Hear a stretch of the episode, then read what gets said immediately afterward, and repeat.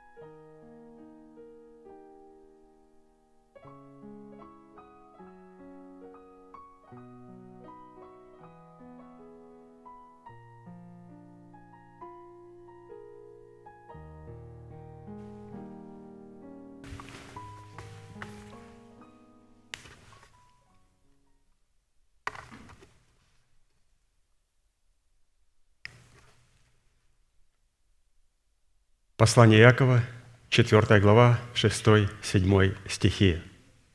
«Но тем больше дает благодать, посему и сказано, Бог гордым противится, а смиренным дает благодать. Итак, покоритесь Богу, противостаньте дьяволу и убежит от вас». Благодать Божия, о которой здесь написано, имеет следующее определение. Это благоволение Бога к человеку, это благосклонность Бога к человеку, это любезность Бога к человеку, это благожелательность Бога к человеку, и также благодарность и признательность Бога человеку. Кому же Бог дает большую или превосходнейшую благодать? Писание говорит смиренным. Смиренным, кто покоряется Богу и затем противостоит дьяволу. Каждый аспект нашей жизни, находящийся под проклятием, искуплен 20 веков назад. Но чтобы это искупление вступило в силу, с нашей стороны необходимо в каждом отдельном аспекте, где мы наблюдаем присутствие проклятия, сделать две вышеуказанные вещи, и при том в той последовательности, в которой они указаны. Вначале покориться Богу, а затем противостать дьяволу. Невозможно противостать дьяволу в лице определенного проклятия, если мы в данном области не покорились Богу. Если мы не покоряемся Богу в области финансов и в то же самое время пытаемся противостоять дьяволу в их нехватке, то у нас, разумеется, ничего не получится. Если же мы принесем наши финансы в соответствии предписаний Священного Писания, то область финансов будет высвобождена из-под проклятия – и такое высвобождение начинается с добровольного и радостного приношения десятин, которыми уже благословил нас Господь. Писание указывает как размер приношений, так и место этих приношений. Размер для богатых и бедных один. Это десятая часть от всего денежного дохода до вычетов из него всяких государственных налогообложений. И наше государство Соединенные Штаты Америки является большим примером для всех других государств, потому что налоговые службы нашей страны, АРС, говорят, что когда вы заработали сумму, пожалуйста, из этой суммы почтите Бога. И все, что останется, вот только с этого платите нам таксы. Та страна, из которой мы выехали, Россия, Украина, Казахстан, Грузия, Прибалтика, там другое нам говорили. Нам сказали, если вы будете чтить Бога десятинными приношениями, мы вас посадим в тюрьму. А если не посадим в тюрьму, мы вас посадим в психушку. Но наша страна, в которой сегодня мы находимся, и представляем интересы Бога в этой стране, и были беженцами из Украины, из России, Казахстана, Грузии, Прибалтики, потому что мы умерли для этого народа. Это мы сделали решение оставить их. И они умерли также и для нас со всеми своими пониманиями – Поэтому размер для богатых и бедных один – это десятая часть от всякого денежного дохода до вычетов из него всяких государственных налогообложений. А вот место приношений является поместная церковь. Какая поместная церковь? Место, где мы получаем духовную пищу. Псалом 95, 8, 9 написано «Воздайте Господу славу имени Его, Несите дары и идите во дворы Его. Поклонитесь Господу во благолепии святыни. Трепещи перед лицом Его вся земля. Мы сейчас будем петь Господу псалом и благодарить за то слово, которое Господь нам сегодня передал через нашего пастыря, брата Аркадия. Мы с вами поняли, что Высвобождение от финансового проклятия начинается, когда мы добровольно и радостно приносим Богу десятины и приношения на том месте, где присутствует память Его святого имени. Встанем, пожалуйста, и будем участвовать в этом привилегированном служении.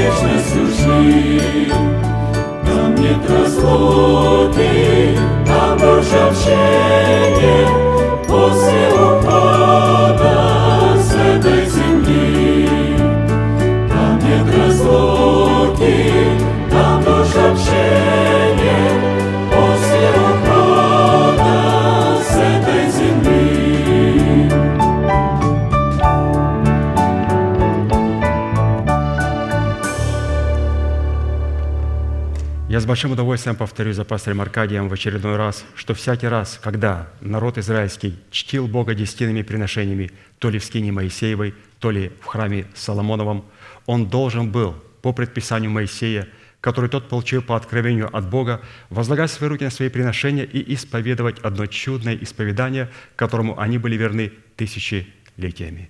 Мы с вами, будучи тем же Израилем, привитые к тому же корню, питаясь соком той же маслины, сделаем то же самое. Протяните вашу правую руку, символ правовой деятельности, и, пожалуйста, молитесь вместе со мной.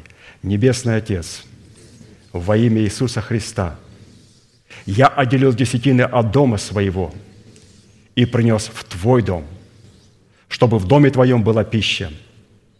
Я не отдаю в печали, я не отдаю в нечистоте, я не отдаю для мертвого – я глубоко верю в Твое неизменное Слово и рад, что имею привилегию выражать мою любовь и признавать Твою власть.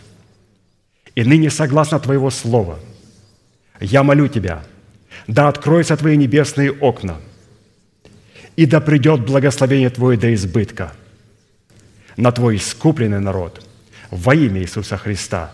Аминь. Будьте благословенны, садитесь, пожалуйста.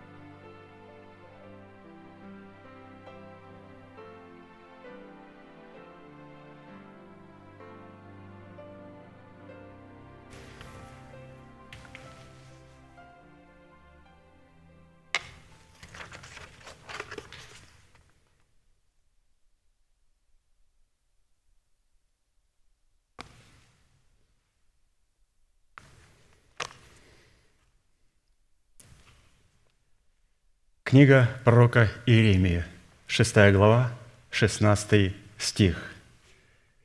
«Так говорит Господь, остановитесь на путях ваших и рассмотрите, и расспросите о путях древних, где путь добрый, и идите по нему, и найдете покой душам вашим».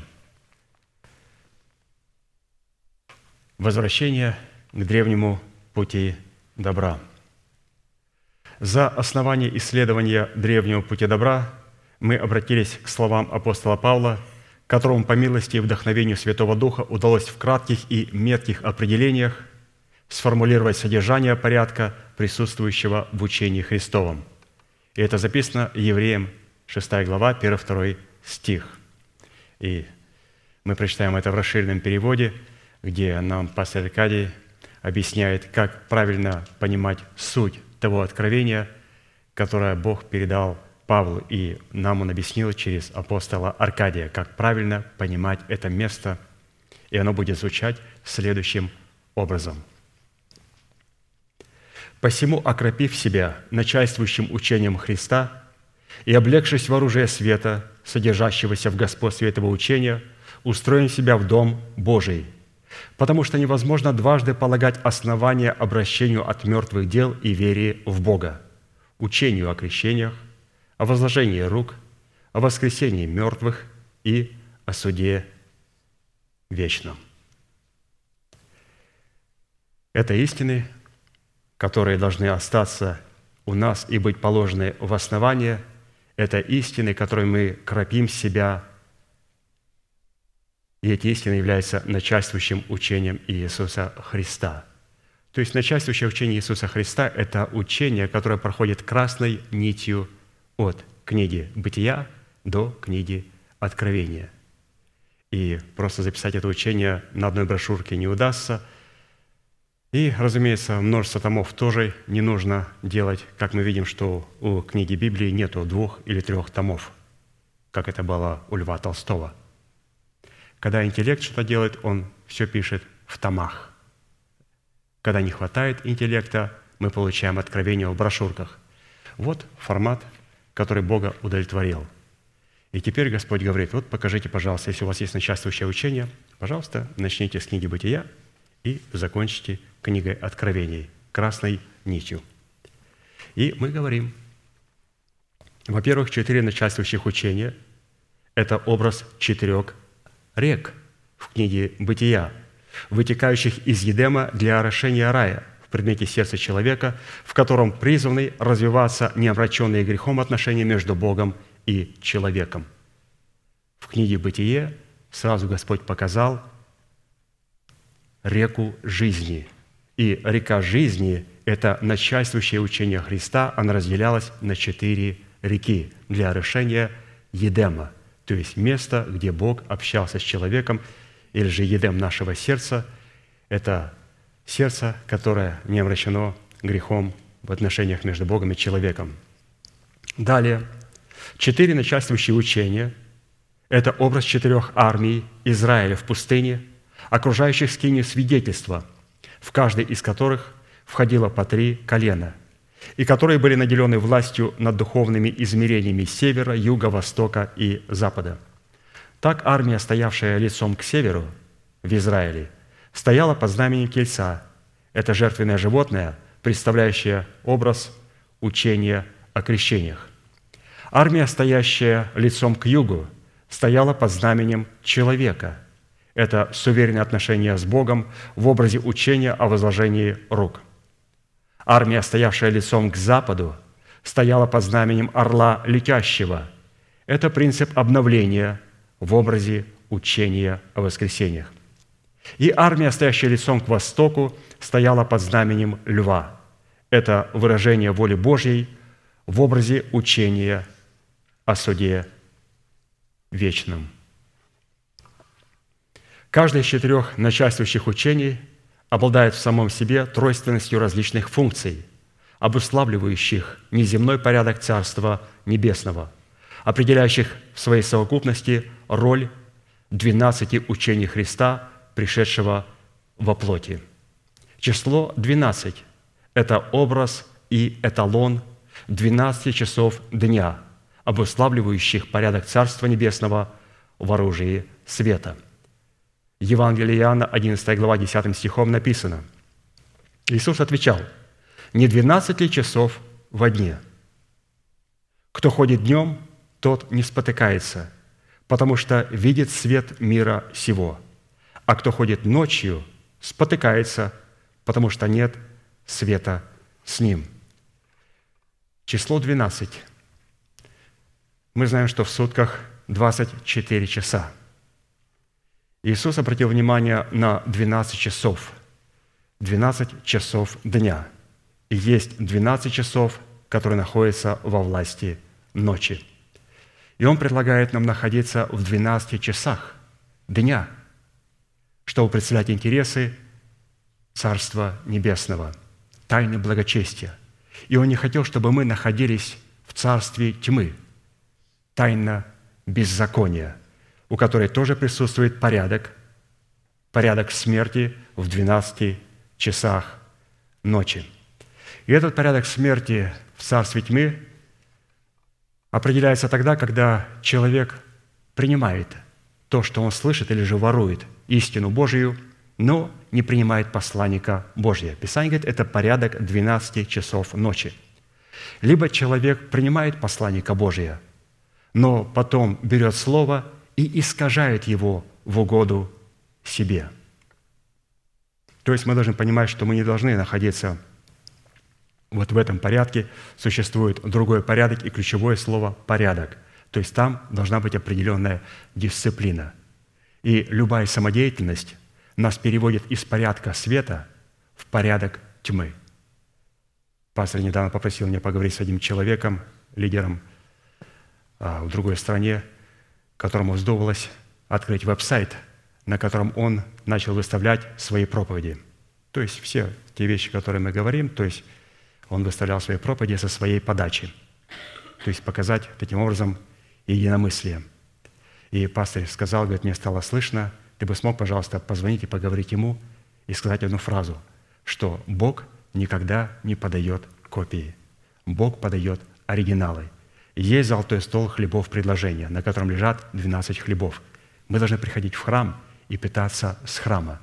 Но когда человек берет истины и потом начинает подавать их сам на своем столе хлебов предложения, это копия – и пастор сказал, и мне сказал, говорит, запомни, Бог никогда не подает копий.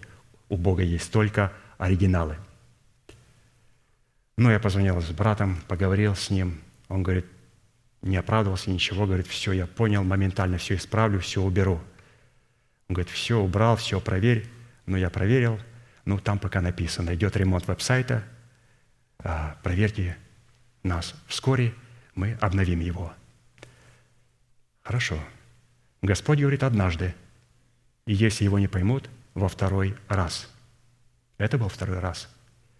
Когда мы нажимаем на веб-сайт, который был удален, должно выходить следующее. Not found, что переводится на славянский язык, не найдено. Но когда написано «идет ремонт», мы сейчас кое-что видоизменим. Давайте согласимся, помощники пастырей, чтобы мы не смогли трансформироваться во временное явление, что есть порядок, Иисус сказал, дня, не 12 ли часов во дне. Почему люди выбирают порядок ночи? Там тоже есть порядок. Но там человек подает с другого стола, не со стола хлебов предложения. Стол хлебов предложения находится в храме.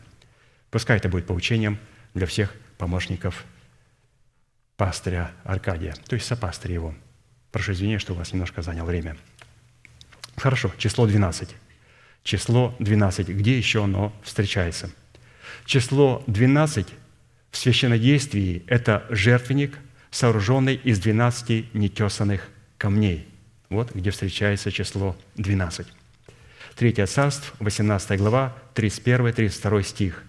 «И взял Илья 12 камней по числу колен сынов Иакова, которому Господь сказал так, «Израиль будет имя твое, и построил из сих камней жертвенник во имя Господа». То есть жертвенник из 12 камней. Далее, Число 12 встречается в явлении царского владычества. Это 12 ворот небесного Иерусалима. Откровение 21 глава, 12-13 стих. Он, то есть Иерусалим, имеет 12 ворот, и на них 12 ангелов. На воротах написаны имена 12 колен сынов Израилевых, с востока трое ворот, с севера трое ворот, с юга трое ворот и с запада трое ворот. Далее, число 12 также является в победе над смертью в образе Иордана. Это 12 камней, взятых с дна Иордана, и другие 12 камней, поставленные среди Иордана на его глубине, где стояли когда-то ноги священников. Иисус Навин, 4 глава, 8-9 стих написано, «И сделали сыны Израилевы так, как приказал Иисус. Взяли 12 камней из Иордана, как говорил Господь Иисусу по числу колен сынов Израилевых, и принесли их с собою на ночлег, и положили их там. И другие 12 камней поставил Иисус среди Иордана, на месте, где стояли ноги священников, несших ковчег завета. Они там и до сего дня. То есть эта истина является и насущной до сего дня. То есть Господь являет для нас победу над смертью вот в образе этого Иордана. А где находится эта победа? Она находится в воскресении Христовом. А где воскресение Христово находится? Оно находится в учении о воскресении. Как получить доступ на учение о воскресении? Но необходимо начать с крещения, учения о крещениях. А что потом? А потом учение о возложении рук, а потом, а потом учение о воскресении, а потом о суде вечном для тех, кто не захочет покоряться Божьей истине. Далее. Число 12 также проявляет себя в явлении судопроизводства. Это достоинство 12 престолов для суда над 12 коленами Израилевыми. Матфея, 19 глава, 28 стих. Иисус же сказал им – Истинно говорю вам, что вы, последовавшие за Мною в потебытии, когда сядет Сын Человеческий на престоле славы Своей, сядете и вы на двенадцати престолах судить двенадцать колен Израилевых». Далее, число 12 проявляет себя в явлении полноты возраста Христова. Это 12 оснований стены Небесного Иерусалима. Откровение 21, 14. Стена города имеет 12 оснований, и на них имена 12 апостолов.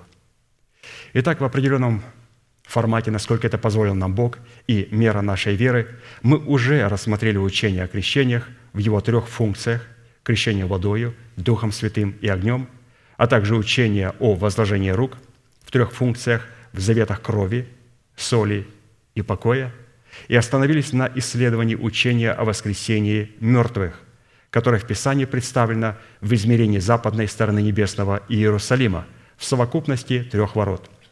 Мы отметили, говоря об учении о воскресении мертвых, главные составляющие, которые в них входят. Во-первых, учение о воскресении призвано приобщать человека к роду Божьему или делать его своим Богу. То есть поподробнее, прежде чем перейдем к тем функциям, к трем функциям, которые есть в учении о воскресении – вот немножко поговорим об учении о воскресении, что оно в общем для нас представляет. Вот учение о воскресении, оно приобщает человека к роду Божьему и делает его своим Богу. 1 Иоанна 5 глава 1 стих написано, «Всякий верующий, что Иисус есть Христос, от Бога рожден». От Бога рожден. Всякий верующий, что Иисус Христос от Бога рожден. И, разумеется, такая вера должна быть запечатленной – через крещение водою. Недостаточно то, что я верю в своем сердце, что там кто-то точно есть. Нам необходимо знать имя этой личности. Эту личность зовут Иисус Христос. И нам надо понять, что эта личность не родилась в России и на Украине. В Казахстане ее тоже никогда не было. Эта личность родилась среди еврейского народа, который имел закон, заповеди и обетования – и у нас есть единственный выбор – не приобщить себя к украинскому народу или к русскому народу, а приобщить себя к Израилю Божьему, переживать за Израиль Божий, за его судьбы. Писание говорит, такой человек от Бога рожден. Что интересно, что рождение, оно в учении Иисуса Христа пастырь пояснил, находится на третьем месте. Вначале мы встречаемся в учении Иисуса Христа не с рождением, а с крещением, со смертью. Учение о крещениях – первое. Второе – учение о возложении рук, где раскрываются три завета, которые заключает человек где? В крещениях. И только потом учение о воскресении, в котором открывается рождение от воды, от духа и рождение к престолу. И только потом учение о суде вечном, воля Божия благая, угодная и совершенная. Почему учение о воскресении с рождениями представлено в третьей составляющем, в третьем шаге? Неужели Бог не начинает с рождения в начале? Ведь для того, чтобы младенца обрезать восьмой день, ему необходимо родиться. Потому что учение из воскресения о воскресении включает в себя слово «жизнь». Жизнь – это не всегда воскресение. Воскресение – всегда жизнь. Когда мы рождаемся от Бога, мы в смерти Господа Иисуса Христа заключаем завет с Богом. И потом это дает нам право приобщить себя к рождению от воды. Рождение от воды – это не учение о рождении, это рождение или же учение о воскресении. Что такое воскресение? Воскресение – это следствие смерти – вы хотите сказать, что когда я родился свыше, и если я заключил крещение с Богом, завет в этом крещении, то я погибну? Конечно. Конечно, такой человек погибнет, потому что рождение находится в воскресении, а учение воскресения – это третья ступень. Поэтому нам необходимо, святые, понять, что человек, рожденный от Бога, он рождается и запечатлевает свою веру в крещении, заключает завет с Господом, и потом Бог вменяет ему это рождение где? В учении о воскресении. Воскресение, оно может только там, где присутствует смерть. Также и другое составляющее – родиться от Духа. Когда человек рождается от Духа и получает крещение Духом Святым со знамением и наговорения, он получает его в семени – ну, это семя необходимо получить в плоде. Где? Потому что то, что он получает в рождении, рождается от Духа, или же в другом случае рождается к престолу, он должен все это провести через крещение Духом Святым и крещение огнем. Иначе его крещение, его обрезание, которое он получил в семени, станет не обрезанием. Иными словами, уникально пастырь для нас показывает, что три рождения – рождение от воды, рождение от Духа рождение к престолу – находятся в учении о воскресении. А учение о воскресении и воскресение – это следствие смерти. Человек принимает крещение, заключает с Богом завет, и только потом Господь вменяет ему «человек рожден от воды» в учении о воскресении. Поэтому давайте запомним, святые, что жизнь – это не всегда воскресение. Воскресение – это всегда жизнь. Жизнь, которая не стала воскресением, будет потеряна навсегда для Бога. Учение о рождении свыше – это учение о воскресении, и оно находится в воскресении Христовом. А для этого необходимо соединиться с Ним подобием смерти, и, соединившись с подобием смерти, мы таким образом только соединяемся и подобием воскресения. Продолжаем дальше говорить, что же включает в себя учение о воскресении мертвых. Во-вторых, учение о воскресении призвано являть в человеке торжество победы над второй смертью. 1 Петра 3, 21 так и нас, ныне подобное всему образу крещения, то есть водное крещение, это не плотской, это не плотской нечистоты омытия, но обещание Бога, Богу доброй совести спасает воскресением Иисуса Христа. То есть обратите внимание, то есть это крещение спасает нас воскресением Иисуса Христа. Оказывается, мы спасаемся не жизнью, а спасаем свою жизнь в воскресении Иисуса Христа – а для того, чтобы наша жизнь была в воскресении, для этого нам Господь дает крещение водою, Духом Святым и огнем, где мы умираем для своего народа, для дома своего Отца и для своих собственных интересов, желаний и вожделений. Обратим внимание на одну немаловажную деталь, а именно на порядок воскресения, который классифицирует людей на группы. Иоанна 5 глава, 28-29 стих, Иисус сказал – не дивитесь всему, ибо наступает время, в которое все, все, находящиеся в гробах, услышат глаз Сына Божия и изыдут, творившие добро воскресения жизни, а делавшие зло воскресения осуждения. Из имеющейся констатации следует, что существует порядок воскресения жизни и порядок воскресения осуждения. Воскресение осуждения – это тоже порядок. Порядок, противопоставленный порядку воскресения жизни. Как мы говорили, что есть 12 часов дня, и есть его копия – 12 часов ночи. И мы выбираем либо сработать с оригиналом 12 часов дня, либо подавать шаблоны и копии в 12 часах тьмы. Далее мы продолжаем говорить учение о воскресении, что оно в себя включает. Учение о воскресении призвано взращивать человека в мужа совершенного, в меру полного возраста Христова. 1 Петра 2, 2. «Как новорожденные младенцы возлюбите чистое словесное молоко, дабы от него возрасти вам во спасение». То есть там есть определенный возраст. Господь не останавливается просто на рождении от воды. Там есть рождение от Духа и рождение к престолу. Далее учение воскресения – это День Христов или год искупленных, который хотя и находится во времени, но не связан временем, так как является господином времени и господствует над временем.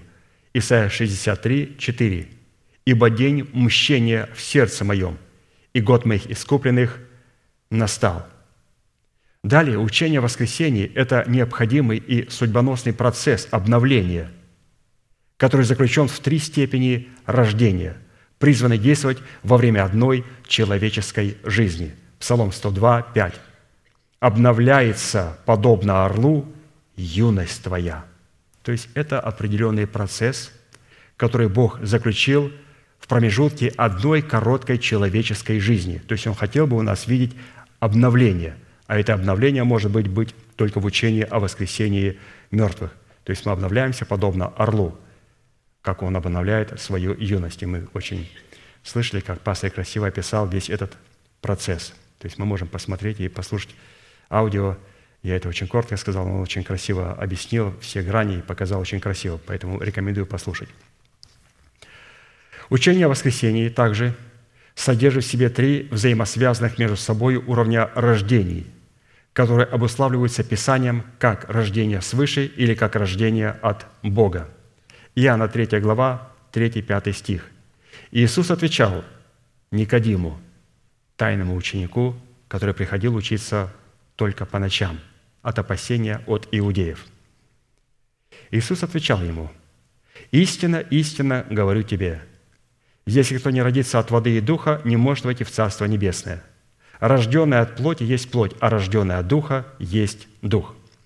Из смыслового значения данного диалога следует, что рождение от воды и духа открывает двери к вхождению в Царство Небесное или к возможности родиться к престолу. Рождение от воды и духа, Иисус сказал, открывает возможности войти в Царство Небесное.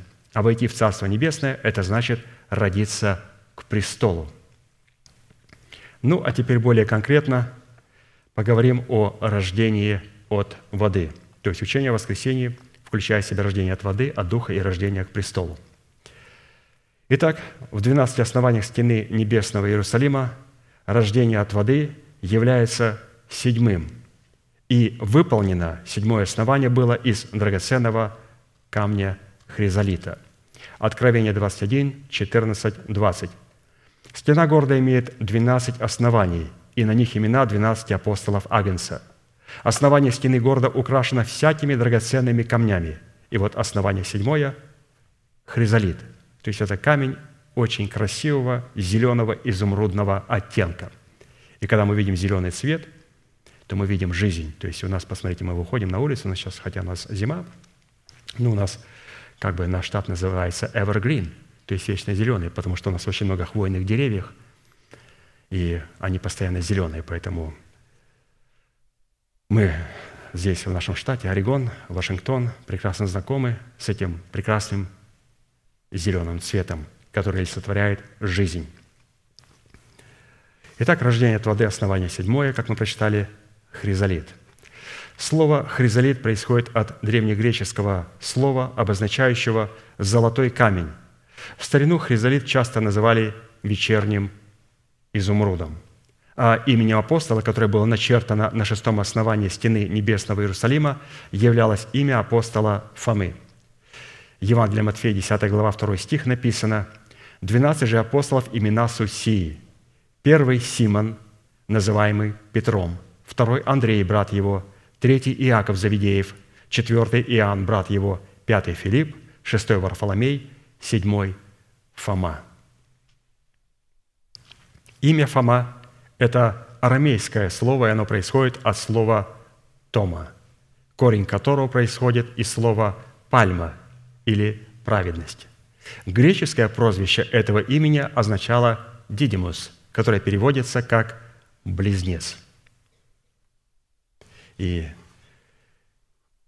прежде чем перейдем к тем функциям, которые находятся в рождении от воды, более конкретно мы вспомним, что каким образом образуются близнецы. Это когда сперматозоид мужчины, семя, встречается с яйцеклеткой, которую выдают яичники женщины. Когда они встречаются, яйцеклетка оплодотворяется сперматозоидом мужчины и образуется зигота. Зигота – это та субстанция, в которой развивается эмбрион младенца. В течение одной недели происходит нечто уникальное. Зигота или же эмбрион младенца раздваивается на две части и начинают расти вместе два рядом младенца. И чем позже зигота разделится, тем младенцы ближе будут связаны друг к другу и чувствовать друг друга. Разумеется, есть не только а, идентичные близнецы, есть также двойняшки. Двойняшки – это два сперматозоида и две яйцеклетки, две зиготы, два эмбриона. Встречается также, особенно у людей низкой социальной ответственности, у женщин, или же женщины с легким поведением, которые имели отношения с двумя мужчинами в один раз – если яичники выделяют две яйцеклетки, то они вполне возможно могут оплодотвориться сперматозоидами двух различных мужчин. И в одном чреве блудницы может развиваться совершенно две разные генетики, которые будут совершенно разные расы, совершенно разной генетики. Но мы сегодня говорим, как быть все-таки близнецом Христа – Давайте перейдем к рождению от воды и посмотрим те функции, которые конкретно нам показывают, что от какого семени мы с вами родились. И если мы родились от семени, которое является Иисус Христос, то давайте поищем черты Иисуса Христа в своем поведении, в своих мыслях, в своих отношениях друг с другом. Ведь если мы Его близнецы, святые, мы как-то должны быть похожи на Него. Итак, рождение от воды – какие там находятся функции. Семь функций предлагает нам увидеть пастор Аркадий. И давайте перейдем сразу к первой функции рождения от воды. Ну, во-первых, рождение от воды – это когда жизнь сокрытая в формате яйцеклетки, оплодотворенной семенем Царства Небесного, становится жизнью открытой в формате плода Царства Небесного. То есть жизнь сокрытая – это оплодотворенная яйцеклетка – Жизнь открытая – это когда у женщины рождается ребенок. Евреям 4, 1, 3. «Посему будем опасаться, чтобы, когда еще остается обетование, войти в покой его, не оказался кто из вас опоздавшим. Ибо и нам оно возвещено, как и тем, но не принесло им пользы слово «слышанное», нерастворенное верою слышавших».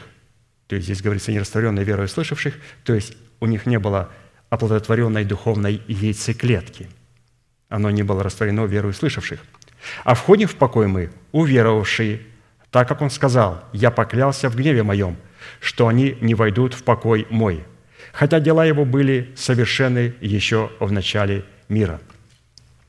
Итак, слово слышанное, которое мы слышим в словах человека, представляющего отцовство Бога, ну, в нашем случае это апостол Аркадий, в данном случае представляет для нас семя Царства Небесного. Принятие семени Царства Небесного в свое сердце – это повиновение услышанному Слову или же оплодотворение этого семени в своем духе. Повиновение – это вера, которая ставит себя в добровольную зависимость от человека, которого Бог поставил пасти свое стадо, и растворяет в своем сердце веру Божию в повелевающем слове о Царствии Небесном. Иоанна 13 глава 20 стих написано «Истина, истина, говорю вам, принимающий того, кого я пошлю, меня принимает, а принимающий меня принимает пославшего меня».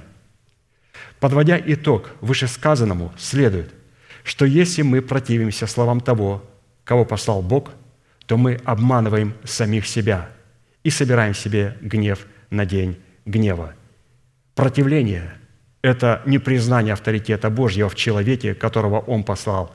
Это скрытая гордыня, перерастающая в горечь и обиду, которая, как правило, трансформируется в ненависть. Ну, у нас этого нету. У нас есть повиновение. Вот из прочитанного нам было всем предложено слово повиновение и противление. Повиновение – это значит, когда я слышу Слово Божие, я понимаю, что это Слово Божие, когда Бог дает Слово Божие, а не анекдот, рассказанный проповедником. Слово Божие. Оно поступает в распоряжение нашего духа. Ни в коем случае Бог никогда не дает Слово Божие, чтобы оно поступило в распоряжение человека, потому что человек не Бог. Слово Божие, которое мы слышим через, мои, через нашего пастыря и моего учителя и отца, равно и вашего, это слово поступает на золотой стол хлебов предложения. Обязательно. Зачем? Золотой стол хлебов предложения находится в нашем духе, потому что первый должен вкусить Бог. Он никогда не позволит моему интеллекту первому кушать. Господин сел за стол и приходит раб и начинает брать со стола, что вам еще принести, и начинает тыкать косточками. Он говорит, а ну-ка, вон отсюда. Ты, ты, ты что на мой стол своими грязными руками лезешь? Все, как только я слышу слово, я знаю, что Господь использует физическое ухо, которое в течение доли секунды передает в мой разум. И мой разум в течение трех секунд должен моментально передать в распоряжение моего сердца слово «Принимай тебя, Господь». Ох, это слово ранило меня, обрезало мое ухо, обрезало мое сердце. Принимаю тебя, Господь, в этом слове. Благодарю Тебя, полагаю его на золотом столе, столу, столе хлебов предложения. Если же, Господь, я должен справиться, покажи мне, я исправлюсь, Господь. Принимаю, не отвергаю. Это очень важно. И потом, когда оно пролежится там – и поступило в распоряжение сердца, потом Дух находит а, время вместе с Духом Святым и дает распоряжение нашего мышления. И когда он поступает в распоряжение нашего мышления, потом наша душа обрабатывает и помещает все это в молитвенные слова и начинает исповедовать кроткими устами. Второе. Мы продолжаем говорить о рождении от воды. Рождение воды от воды – это одна из составляющих а, учения о воскресении мертвых – Рождение от воды второе – это семя, в котором пребывает рождение от Духа и рождение к престолу. Бытие 1, 2, 5. «Земля же была безвидна и пуста, и тьма над бездною, и Дух Божий носился над водою. И сказал Бог, да будет свет, и стал свет. И увидел Бог свет, что он хорош, и отделил Бог свет от тьмы, и назвал Бог свет днем, а тьму ночью. И был вечер, и было утро, день один». Созидание земли и неба – это прототип созидания человека, рожденного от воды. Вода из глубин и недр, которой мы возрождаемся, это замыслы Бога, отражающие Его грандиозные и вечные планы, заключенные в одном единственном семени, которое есть Христос. Именно Он, Христос, является тем единственным семенем Слова – извечно пребывающего в недрах своего Отца, в котором находятся совершенные и грандиозные по своим масштабам проекты Бога Отца. А следовательно, каждым грандиозным проектом Бога является каждый отдельный человек, рожденный от семени, которое есть Христос. Вот это шедевр. Вот послушайте, святые – Каждым грандиозным проектом Бога является человек, рожденный от семени, которое есть Христос. Человек, рожденный от воды, нетленного семени истины, становится ответственным за почву своего сердца в том, чтобы теперь засевать почву своего сердца теми словами, которые происходят от единого семени, относящегося к роду Бога – Именно поэтому закон Моисея гласил о том, чтобы удел, который человек получил в земле ханаанской, не засеивался двумя родами семян, которые являлись прототипом и образом двух бездн и двух тайн. Это бездна вод, в которой пребывают замыслы Бога, и бездна вод, в которой пребывают замыслы падшего сына Зари, то есть сатаны. Левитам 19 глава, 19 стих. «Уставы мои соблюдайте, скота твоего не своди с сыной породою, поле твоего не засевай двумя родами семян, в одежду из разнородных нитей и шерсти и льна не одевайся». То есть здесь представлены именно два царства, две тайны. Тайна благочестия и тайна беззакония. Ни в коем случае нельзя это смешивать. Мы видим, какие были последствия, когда люди были осужденные водами потопа. Все, что они сделали, это начали смешивать божественное с человеческим. А чтобы это не смешивать, необходимо, разумеется, во-первых, быть уверенным, что я рожден от семени, которым является Иисус Христос. И там присутствует порядок света, и теперь я начинаю засеивать едем своего сердца тем же семенем. То есть по плодам их узнайте их. То есть от какого семени мы произошли. Чем мы начинаем себя засеивать. Третье. Рожденный от воды – это человек, рожденный от слышания благовествуемого слова истины о Царстве Небесном. Иакова, 1 глава, 18 стих. «Восхотев, родил Он нас словом истины, чтобы нам быть некоторым начатком Его создания». То есть Богу очень сильно захотелось родить нас через слово истины, чтобы нам быть Его начатком. Слово «начаток» в данном стихе означает первый сбор плодов, лучшая доля, лучшая часть, избранная в соответствии отбора или же избранный Богом остаток. Встает закономерный вопрос. Если Бог хочет, чтобы все люди спаслись и достигли познания истины, тогда почему из приходящих к Нему или из званых на Его ужин спасаются немногие? Ответ находится в этом же стихе, обуславливающем желание и хотение Бога, выраженное в глаголе «восхотел». То есть Он восхотел нас, и Он родил нас. Он сильно восхотел родить нас. То есть мы с вами, святые, сидящие на этом месте, мы с вами сильное желание Бога. Слово «восхотел», «возлюбил», «возжелал», обратил на начаток свое благоволение – доверил себя избранному им начатку, отдал себя в распоряжение возлюбленного им начатка, принял решение разделить свою судьбу с избранным им начатком. Вот что значит Он, восхотев, родил нас, чтобы нам быть Его начатком. То есть Он имел очень сильное желание разделить с нами свою судьбу, потому что Он возлюбил нас. Какими критериями определяется начаток Бога что Он, Бог, так восхотел его? Ответ очень прост.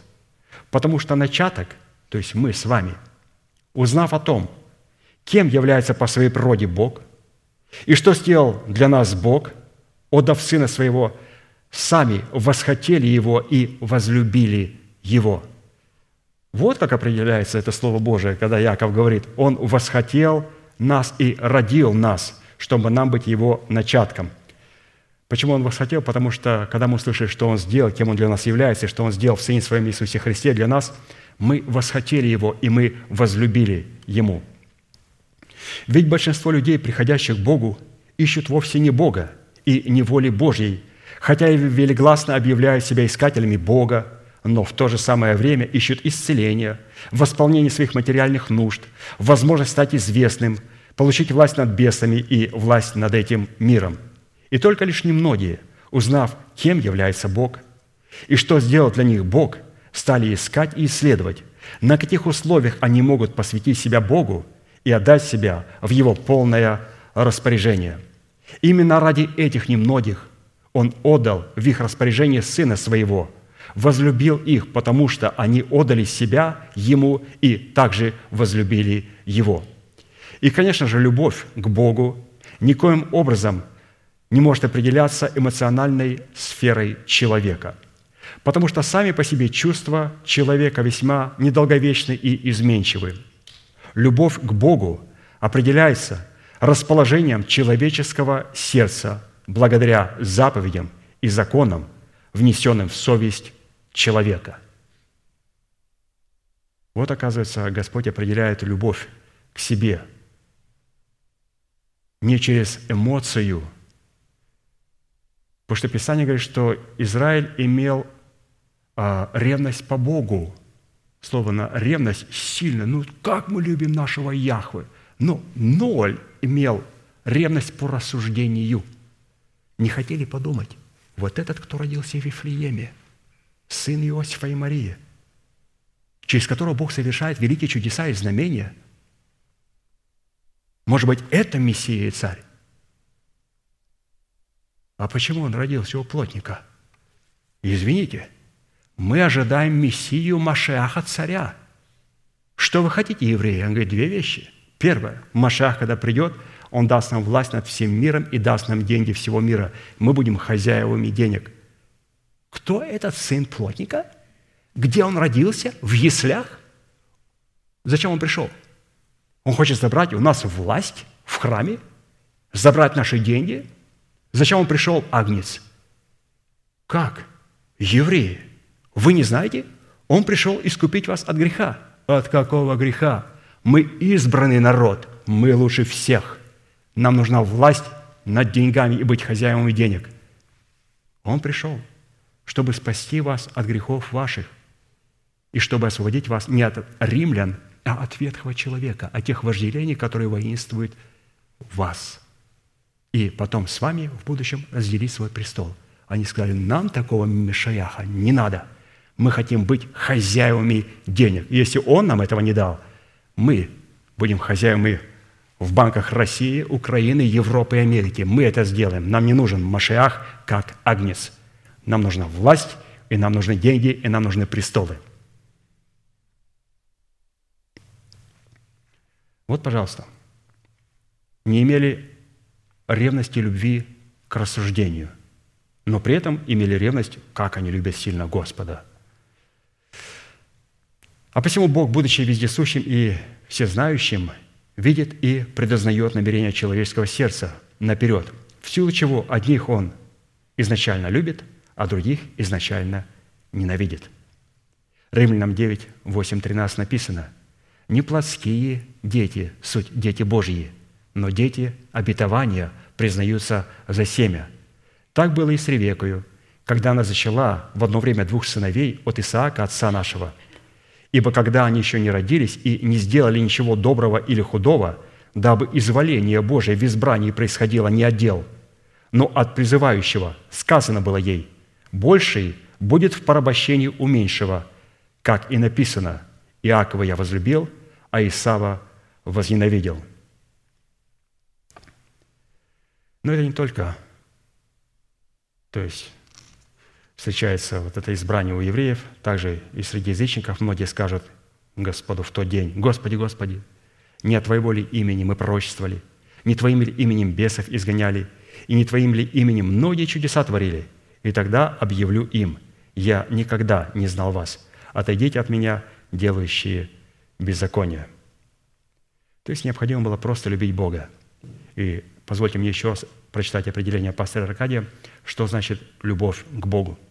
Любовь к Богу определяется расположением человеческого сердца благодаря заповедям и законам, внесенным в совесть человека – мы любим Бога на основании тех законов и заповедей, которые находятся в нашем сердце, и мы имеем ревность по рассуждению, и через это мы имеем ревность по Богу, как по личности. Но когда человек не имеет ревность по Богу по рассуждению, не вникает в Слово Божие, не ищет Бога в Слове, то вот такой человек любит Бога эмоциональной любовью. Хорошо, продолжаем говорить, что же такое рождение от воды в учении о воскресении – Четвертое. Рождение от воды – это человек, который призывается быть воином молитвы или же поклонником Бога.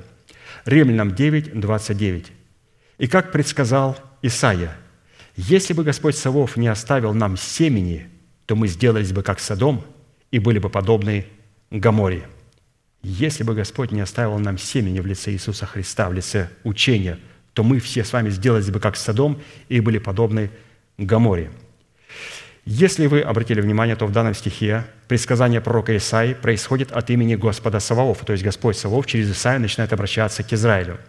Имя Господа Саваоф или же Саваоф означает «воин молитвы» или «вождь небесного воинства». То есть Господь через Исаию обращается к воинам молитвы, Господь Саваоф, то есть генералиссимус. Под семенем в данном случае имеется остаток или избранная часть из общего числа званых, которые в своем поклонении Богу уподобятся Христу, в то время как большинство званых уподобятся в своем поклонении Богу Содому и Гаморе.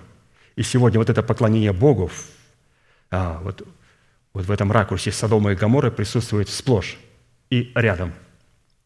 Исайя 1, 9, 11.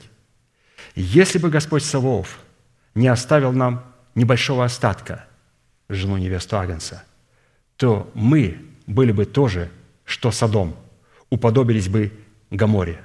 Слушайте слово Господня, князья Содомские. Внимай закону Бога нашего, народ Гаморский.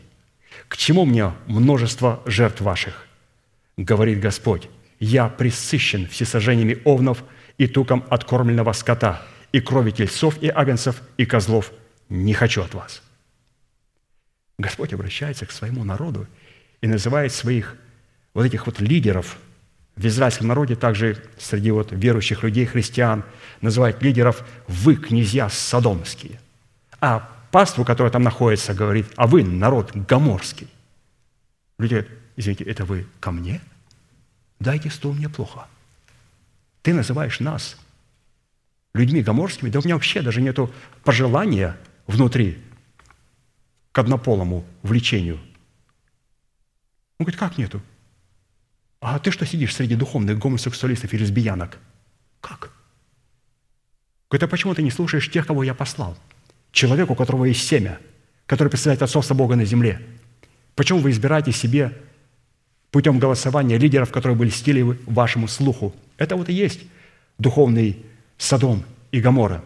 И поэтому эти князья, которые находятся во власти этих церквей, демократических структур, называются Писанием князья Содомские. А люди, которые согласны с такой структурой, которая является порядком тьмы, называются народом Гоморским. Конечно же, среди них есть святые люди, которые мучаются, мучаются. Мучаются и говорят, что мы живем в вашем служении, мы живем теми истинами, которые говорит ваш пастырь. Вы знаете, это очень приятно. Это очень приятно, что, оказывается, не только мы в городе Портленд, и не только святые, которые находятся в разных регионах а, и разных странах, которые находятся с нами в одном движении, когда мы слышим от других святых, которые находятся в других церквах по Америке и по другим странам, говорят, мы живем теми откровениями, которые Бог дает через вашего пастыря, брата Аркадия. Мы тоже этим живем. А чем нам еще жить? Потому что мы не хотим быть вот, вот этими князьями содомскими, этим народом гоморским. Да сохранит нас Господь. Пятое. Рожденный от воды – это человек, который верою приготавливает ковчег для спасения дома своего, и ею же осуждает мир. Очень важная составляющая, святые. Посмотрите, куда Господь положил спасение наших домов – у нас есть детки, или же будут в будущем детки, мы должны понимать, что Господь в рождении от воды дает нам обетование, спасешься ты и весь твой дом. Но где мы его получим? Где оно может быть реализовано? Ну, во-первых, давайте об этом обетовании поговорим. Евреям 11.7. «Верую, но получив откровение о том, что еще не было видимо, благоговея приготовил ковчег для спасения дома своего». ею, то есть верою, осудил он весь мир и сделался наследником праведности по вере. Вера в то, что Иисус – Сын Божий, это, во-первых, откровение о спасении самого себя и о спасении нашего дома. Обязательно. Вера в Иисуса Христа предусматривает веру в то, что я спасен и спасен мой дом. И затем – благоговейное приготовление ковчега для спасения своего дома в соответствии полученного откровения, которое осуждает мир и делает нас наследниками праведности по вере. Итак, вера в Иисуса Христа, в рождении от воды, дает нам откровение о спасении моем и о спасении моего дома, и потом я в процессе всей своей жизни в благоговении строю ковчег для спасения моего дома. Потому что если мы получили откровение, спасешься ты и весь твой дом. Сестричка, покажите, пожалуйста, ваш ковчег. Какой ковчег? Ну, размеры ковчега. Потому что придут цунами, придут удары, придут волны. Я не знаю. Ну вот, будем читать сейчас. Среди строптивого и развращенного рода – извратившего поклонение Богу путем совмещения божественного с человеческим, Ной благоговея приготовил ковчег для спасения своего дома. Таким образом, Ной называл несуществующее существующим. В нашем случае одна из основополагающих в составе спасения нашего дома состоит в том, чтобы принять откровение о спасении своего дома в свое сердце. И затем, при любых обстоятельствах, подобно Ною – с благоговением называть или же исповедовать веру своего сердца в несуществующее спасение нашего дома, как в существующее. Принять откровение и потом постоянно исповедовать их и благодарить Бога. Исповедовать несуществующее спасение нашего дома, как уже существующее. То есть таким образом мы а, приготавливаем ковчег. И не только исповедание, потом поговорим в конце, необходимо от исповедания перейти а, к делу – и давайте посмотрим при двух или трех свидетелях, Писание говорит, будет твердо всякое слово и всякого принятия достойно, где говорится о спасении нашего дома. И спасение нашего дома, разумеется, подразумевается вот кто в моем доме, то есть человек, за которого я ответственен. То есть я не могу говорить, что в спасение моего дома входят мои папа, мама, дедушка и бабушка, тетя и дядя. Мой дом – это мои дети, которых я родил. Вот я и дети мои. Все. То есть только наши детки. Но ни мама, ни папа, ни тетя, ни дядя. Деяние, несколько мест, три места Священного Писания, где будет говориться о спасении нашего дома. Деяние 10.6 идет диалог Корнилию. Это такой благочестивый человек, который жертвовал много, совершал много милостыни, а, молился Господу. И вот пришел к нему ангел и сказал Корнилию, Итак, пошли людей в Иопию и призови Симона, называемого Петром. Он гостит у некоего Симона Кожевника, которого дом находится при море. Он скажет тебе слова, которыми спасешься ты и весь дом твой. То есть, окажется, рождение свыше, когда мы рождаемся свыше, необходимо говорить не только о спасении, а сразу в человека внедрять о том, что спасешься ты и весь твой дом. Далее, Деяние 16 глава, 27-31 стих написано – Темничный же страж, пробудившись и увидев, что двери темницы отворены, извлек меч и хотел умертвить себя, думая, что узники убежали.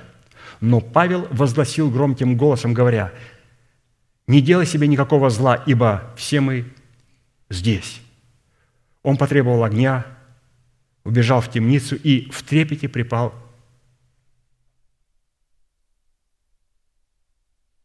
к Павлу и Силе – и, выведя их вон, сказал, «Государи мои, что мне делать, чтобы спастись?» Они сказали, «Веруй в Господа Иисуса Христа, и спасешься ты и весь дом твой». Боже мой! Христос, апостолы, когда они говорили в спасении, они говорили, спасешься ты и весь твой дом, спасешься ты и весь твой дом. Оказывается, определить, являюсь ли я близнецом Христа – я не только для себя спасение держу, я держу спасение для всего своего дома. Еще в Луке 19 глава, 8-10 стих написано. «Закхей же, став, сказал Господу, «Господи, половину имения моего я дам нищим, и если кого, чем обидел, воздам в четверо». Иисус сказал, «Ныне пришло спасение дому сему». Кому? Спасение Захею? Ну, нет. Ныне пришло спасение всему дому Захея – потому что и он сын Авраама, ибо Сын Человеческий пришел взыскать и спасти погибшее. Если мы этого не делаем, мы подвергаемся в своем сердце опасности то семя, которое получили, от которого мы родились, так как перестаем соответствовать образу этого семени, которое в лице Иисуса Христа, так же, как Ной и другие праведники, ходящие перед Богом, провозглашали несуществующее спасение для дома своего, как существующее – Евреям 10, 10, 15 написано, «Ибо надлежало, чтобы тот, для которого все и от которого все, приводящего многих сынов в славу, вождя спасения их совершил через страдания, ибо и освящающие, и освящаемые все от единого. Потому он не стыдится называть их братьями, говоря, «Возвещу имя Твое, братья моим, посреди церкви воспою Тебя». И еще, «Я буду уповать на Него». И еще, «Вот я и дети, которых Ты дал мне Бог». «Вот я и дети, которых Ты дал мне Бог». Это говорит семя, это говорит Иисус Христос. А как дети причастны плоти и крови, то и Он, Христос, также воспринял онные, дабы смертью лишить силы имеющего державу смерти, то есть дьявола, избавить тех, которые от страха смерти через всю жизнь были подвержены рабству. В данном месте Писания слова Христа «Вот я и дети, которых Ты дал мне, Бог», красноречиво свидетельствуют о той вере в обещание своего небесного Отца, которая пребывала в сердце Сына Божия, и которую Он исповедал устами своими, называя несуществующее как существующее. А посему, чтобы соответствовать близнецам Христа, зафиксируем это откровение в своих сердцах и будем твердо держаться исповедания, ибо верен обещавшим. И будем помнить, что исповедание несуществующего как существующего – это сохранение слова терпения. И как ты сохранил слово терпения, то и я сохраню тебя от годины искушения. То есть необходимо святые исповедовать. Ну, я понимаю, что мы, родители, мы всегда молимся, но вот именно вот сейчас мы будем молиться, или же когда будем молиться, каждый день молимся, мы будем влагать туда вот такой смысл. Потому что мы поняли эту истину по-новому, мы вспомнили ее, мы увидели ее, мы утвердили ее, что, оказывается, Господь не просто заинтересован спасти меня, что истинное спасение, которое Бог дал мною, или же, как исповедал Иисус, это когда Он хочет спасти меня, вас, вместе вот с детьми нашими.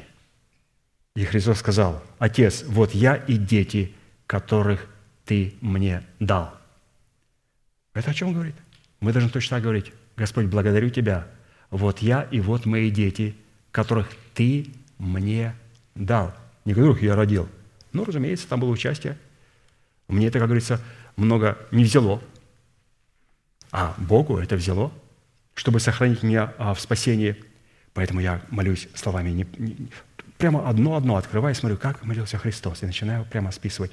Вот я и дети, которых дал мне Бог, не которых я родил – дал мне Бог. О, Господь, благодарю Тебя за моих детей. Благодарю Тебя, вот я и дети, которых, ключевое слово, дал мне Бог, не которых я родил. Ну, родил, иди вот. Нет, Господи, вот я и дети, которых Ты мне дал. Благодарю Тебя за обетование, спасешься Ты и весь Твой дом. Принимаю это обетование и благодарю Тебя за детей, которых Ты дал мне. Да пребудет Твоя милость и Твоя охрана над домом моим.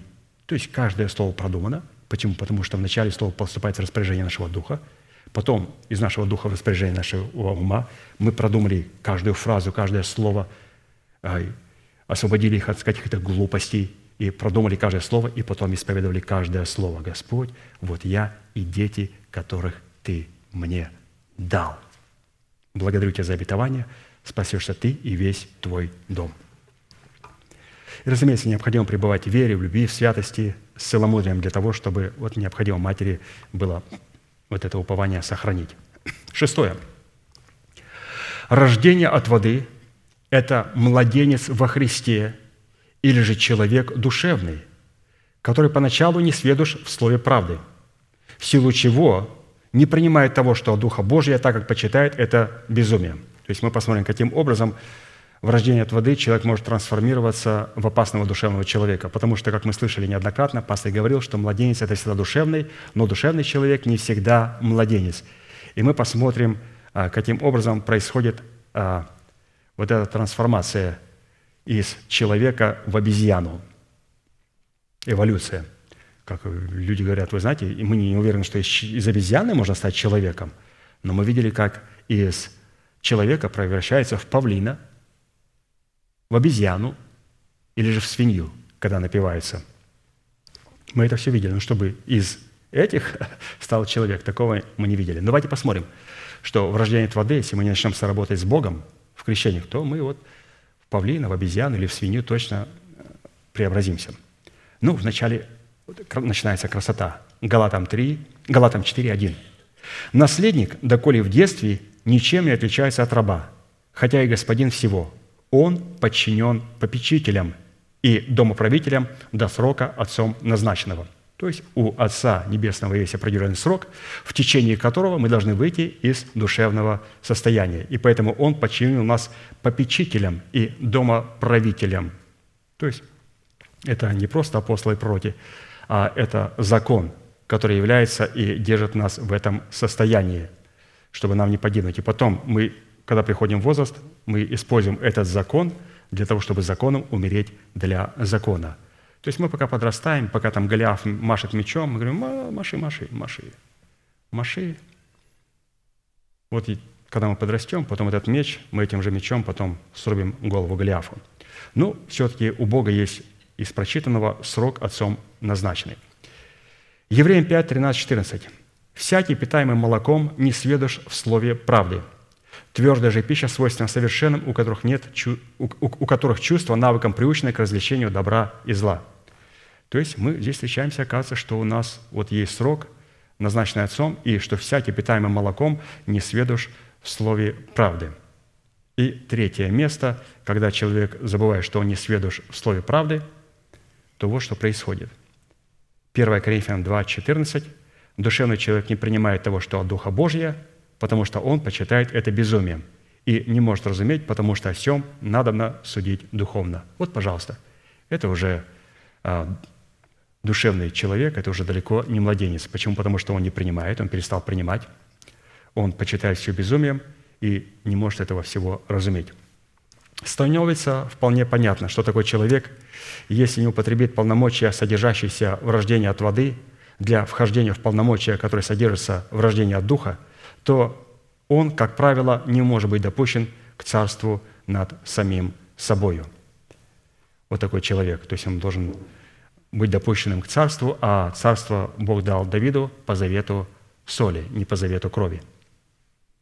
Писание, как исключение из правил в определенных случаях, допускает редко спасение определенных людей в стадии рождения от воды. Редко. Пример – когда разбойник на кресте осознал нужду во спасении, то он обратился ко Христу со словами «Помяни меня, Господи, когда придешь в Царствие Твое». На свою просьбу он получил заверенность только об обетовании рая, но не об обетовании Царства Небесного. Иисус сказал ему, «Ныне же будешь со мной в раю». Таким образом, он получил только спасение, но не царство. А посему человек, рожденный свыше – в начальной стадии тройственного рождения и перешедший в таком состоянии вечность, не может царствовать или священнодействовать. Он будет удален от престола в лице невесты Агнца, но не будет лишен спасения, то есть будет ходить во свете Иерусалима, но не будет Иерусалимом. Но это говорится про младенцев, которые тире душевные, но не говорится про душевных, которые не младенцы. Они вот не попадают в это исключение. И седьмая составляющая. Рожденный от воды – это человек, который призывается послушанием истины, постоянно очищать свое сердце к нелицемерному братолюбию. 1 Петра 1, 22, 23. «Послушанием истине через Духа, очистив души ваши к нелицемерному братолюбию, постоянно любите друг друга от чистого сердца – как возрожденные не от тленного семени, но от нетленного, от Слова Божия, живаго и пребывающего вовек. Из имеющейся констатации следует, что быть близнецом Христа – это необходимость постоянно соработать с истиной, содержащейся в нетленном семени во Святом Духе, которая заключается в себе закон, по которому следует любить друг друга от чистого сердца – Любить друг друга – это иметь такие отношения, которые регулируются законом святости. Потому что Божья любовь Агапы, которую мы призваны любить друг друга, это такая любовь, которая прежде всего свята. А это означает, что проявление любви должно соответствовать параметрам святости. Евреям 12, 14, 16. «Старайтесь иметь мир со всеми и святость, без которой никто не увидит Господа. Наблюдайте, чтобы кто не лишился благодати Божией, чтобы какой горький корень, возникнув, не причинил вреда, и чтобы им не осквернились многие, чтобы не было между вами какого блудника или нечестивца, который бы, как Исав, за одну снедь отказался от своего первородства». Итак, общение со скверненными лишает нас права называться и быть близнецами Христа. Оскверненные – это люди, которые легализировали грех на том основании, что Бог как будто бы любит всех. Мы сейчас, святые, будем молиться, и мы с вами не являемся этими людьми. Мы с вами не легализировали свою похоть, свои согрешения. Мы не легализировали. Поэтому всякий раз, когда мы слышим призыв, мы выходим к алтарю, каемся во своих грехах. Писание говорит, праведник семь раз упадет, но встанет.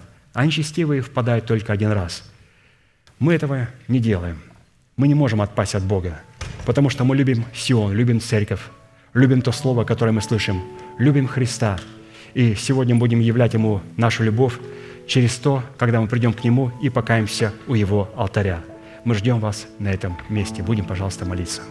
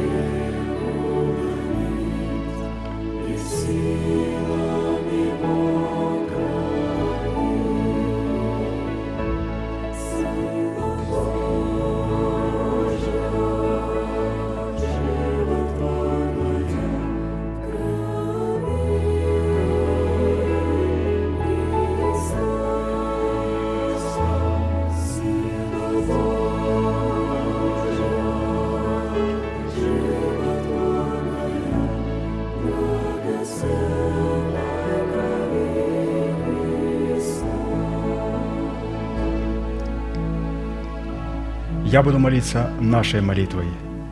И прошу вас глубоко верить, что Бог за вас, Он не против вас. Он возлюбил нас вечною любовью. Он даровал нам дело своего искупления. Он встал между нами и нашими врагами, чтобы защитить нас и поднять нас до своего уровня. Глаза закрыты – это элемент тайной комнаты. Руки воздеты к небесам – это знак того, что наши руки без гнева и сомнения – молитесь вместе со мною.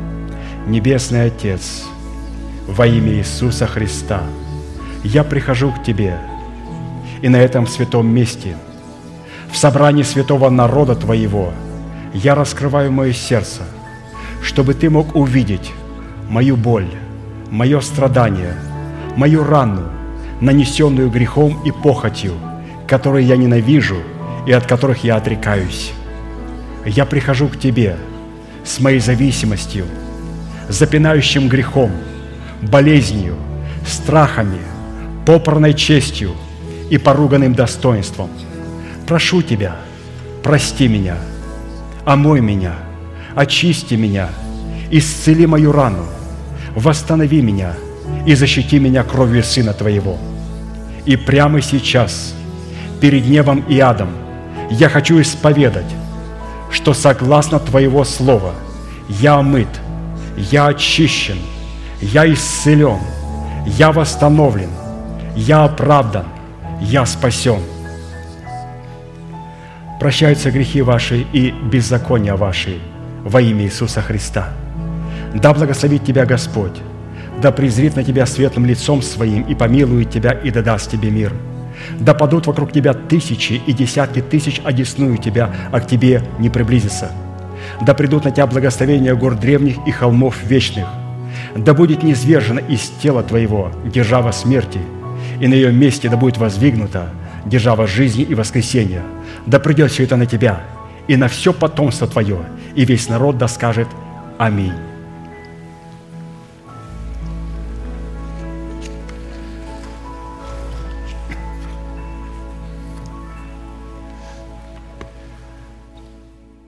Пока вы занимаете ваши места, позвольте мне прочитать две записочки. Значит, у нас вот такие два радостных объявления. То есть я бы хотел сюда вызвать Олега Юрченко и Анжела Вознюк. Пожалуйста, выходите сюда. Давайте поаплодируем им. Мы, мы хорошо понимаем, с чем это связано. Как мы сегодня пели псалом, слышим голос радости, голос веселья, голос жениха и невесты. Еще слышен не голос жениха и жениха и невесты и невесты, а голос жениха и невесты. Это слышен. Поэтому вот, пожалуйста, если вы будете видеть этих святых, знайте, что это обмовленные святые, это жених и невеста. Они будут готовиться к браку, то есть они перешли вот в стандарт такой вот вот, жениха и невесты. Но не знаю, с чем сопряжено это, с какой ответственностью, что все-таки есть разница между женихом и невестом, мужем и женой. Чтобы быть мужем и женой, необходимо выслушать законодательство Божие, дать согласие, исповедать своими устами. Только после этого, когда вы имеете такое законное основание, мы вас благословим, и вы будете мужем и женой. Ну, сейчас вы жених и невеста. Поздравляем вас. Садись, пожалуйста.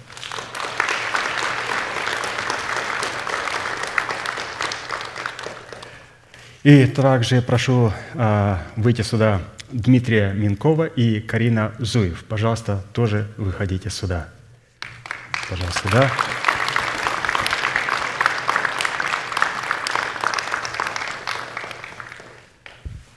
То есть это тоже а, жених и невеста. Они также обмолвлены, и они будут тоже ждать своего брака, который будет очень скоро – и тоже они знают, какие у них права, как у жениха и невесты, и понимают разницу между женихом и невестой, и мужем и женой. Муж и жена, опять, это же человек, у которого в основании есть законодательство Божие и благословение от церкви. И позвольте мне познакомить вас больше с женихом. А, я с ним знаком немножко больше. Он приходил на это место и говорит, что «А, «Ты знаешь, Даниил, я вот смотрю, слушаю ваше а, служение, и вот мне вот также в вашем собрании нравится девушка. То есть я думаю, что я ей тоже нравлюсь. И говорит, я бы хотел, вот я так подумал, чтобы хорошо было бы, чтобы ходить нам в одну церковь. Я говорю, ну, ходи, послушай, у тебя есть достаточно много времени. Вот он в течение трех месяцев ходил, слушал, и потом поговорил с пастырем а, в ту церковь, в которую он ходит, это американская церковь, сказал, что я считаю, что муж и жена должны быть, также жених и невеста, но в данном случае должны быть в одной церкви и его пастырь вполне разумный человек, он сказал, это совершенно верно, и если это является церковь христианской, то да благословит тебя Господь, ты можешь там быть. И то есть я говорил с Димой, он говорит, что я слушал внимательно а, и смотрел на те истины, которые преподает апостол Аркадий, и ну, я ничего не нахожу, чтобы у меня внутри было противление. Мне все очень нравится, мне нравится это общение, и, ну, конечно же, нравится моя невеста. Ну, он хотел сказать, что ты говорит, мне сказал, я хочу просто тебе дать понять, что я не выбираю это место из-за моей невесты. Я это делаю, потому что этого требует Слово Божие. И я полюбил то, что я слышал, полюбил эту церковь, и поэтому можно быть членом церкви.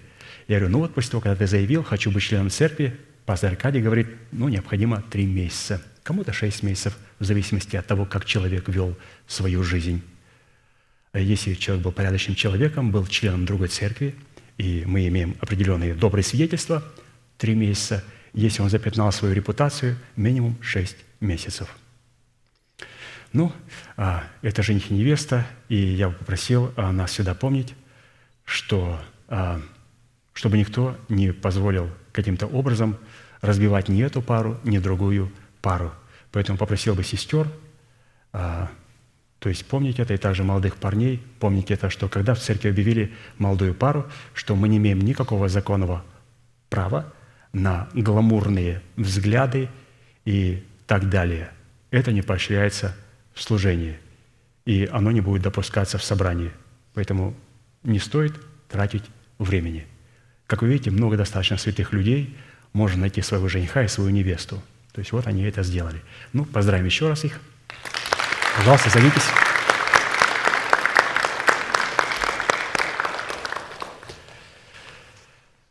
Ну, а теперь закончим нашей неизменной манифестацией. «Могущему же соблюсти нас от падения и поставить пред славою Своею непорочными в радости, единому, премудрому Богу, Спасителю нашему – через Иисуса Христа, Господа нашего, слава и величие, сила и власть прежде всех веков, ныне и во все веки. Аминь. Наше служение закончено. Будьте благословены в вашем пути и в жилищах ваших. Следующее собрание будет во вторник в 7 часов вечера. И как наш пастор говорит, можете поприветствовать друг друга. Благодарю вас.